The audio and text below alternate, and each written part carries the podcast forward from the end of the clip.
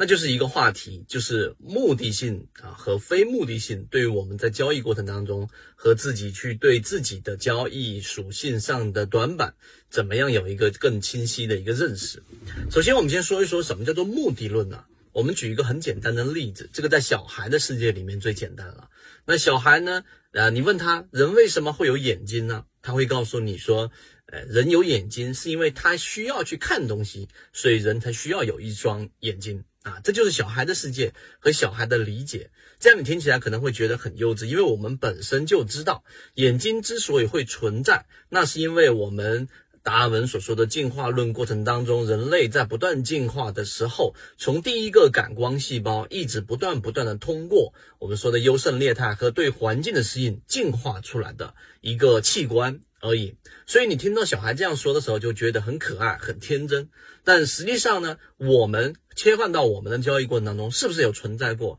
或者是你曾经自己心里面有这样想过啊？我就经常听到有人跟我说：“一布老师，我觉得庄家在监监控着我的账户啊，我一买它就马上就跌，但凡我一卖，它就一定会干嘛呢？一定会这一个上涨。”所以我觉得真的是我的账户被监控到了，然后我就问他你的资金量是多少啊？啊，因为我们比较熟悉了，所以这一点没有什么好隐藏。然后一看，也就是百万级别的账户，那我只能告诉给他，百万级别的账户真的不值得这个监这个庄家去监控你，而实际上也没有必要去监控你。这第二个，我们给大家说到，我们在交易过程当中是不是有存在这样的问题？如果你存在过这样的问题，可以在我们的评论区下方回复一个幺幺幺，让我看到。所以你看，这个就是我们所说的目的论。我们认为所有的东西好像它都有一个目的是去存在的。对于这个观念的改变，其实影响非常大啊。以前啊，我看过一本书，然后我觉得那本书上面的这个标题，那一本书是这一个啊，这一个书名也很很很很能解决、很解答这个问题。我就跟这个新加坡的传音在聊，就是说，就是你有你的计划，而世界另有安排啊，大概意思就是这样子啊，你有你的安排，世界另有安排，就是我们太过于主观的认为这个世界是在围绕着我们而转的，而每一个事情它都有它的一个目的性，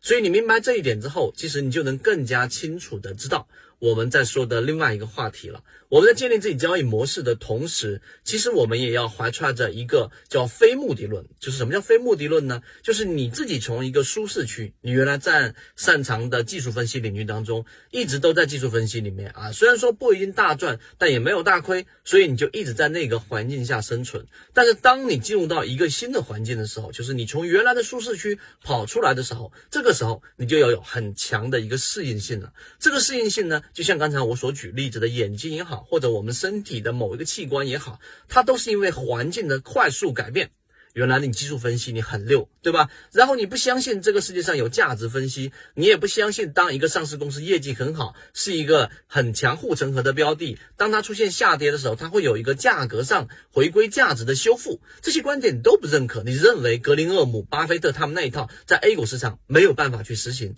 那么最后，当你进入到我们的圈子，例如说我们的核心圈子里面以后，你会发现，我们用这个方法结合技术分析，再加上这个资金面和筹码，那么最最终能够大概率的捕捉到好的标的的时候，你就会实际上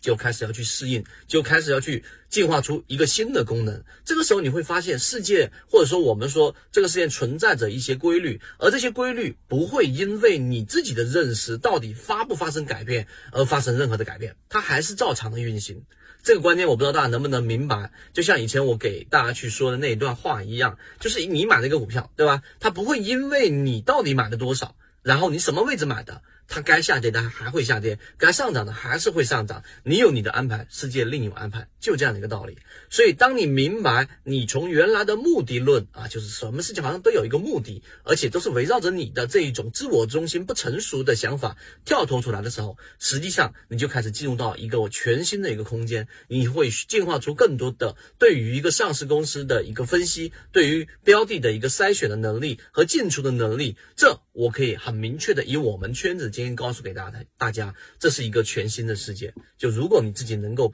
按以前我们的话来说，自我革命的话，这是一个非常巨大的进步。它超越所有短线，超越所有某一个小小的技巧和技能。圈子从二零一六年到现在都分享模型，一方面是自己记录自己的交易系统。另外一方面可以帮助大家建立完整的交易系统。系统进化模型可以一步关注泽西船长公众平台。